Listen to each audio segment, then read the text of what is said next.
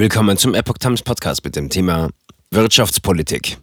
Finanzminister warnt vor Stagflation. Ein Artikel von Epoch Times vom 13. April 2022. Bundesfinanzminister Christian Lindner warnt vor einer Phase der wirtschaftlichen Stagflation. Es seien maßvolle Finanz- und geschickte Wirtschaftspolitik gefragt, schreibt Lindner in einem Gastbeitrag für das Handelsblatt.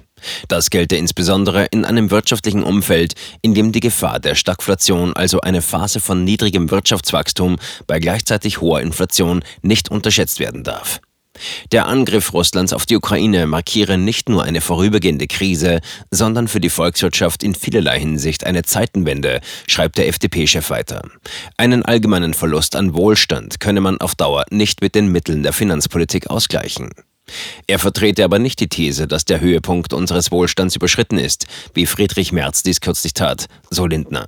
Allerdings sei die Widerstandsfähigkeit und Innovationskraft der deutschen Volkswirtschaften nicht selbstverständlich.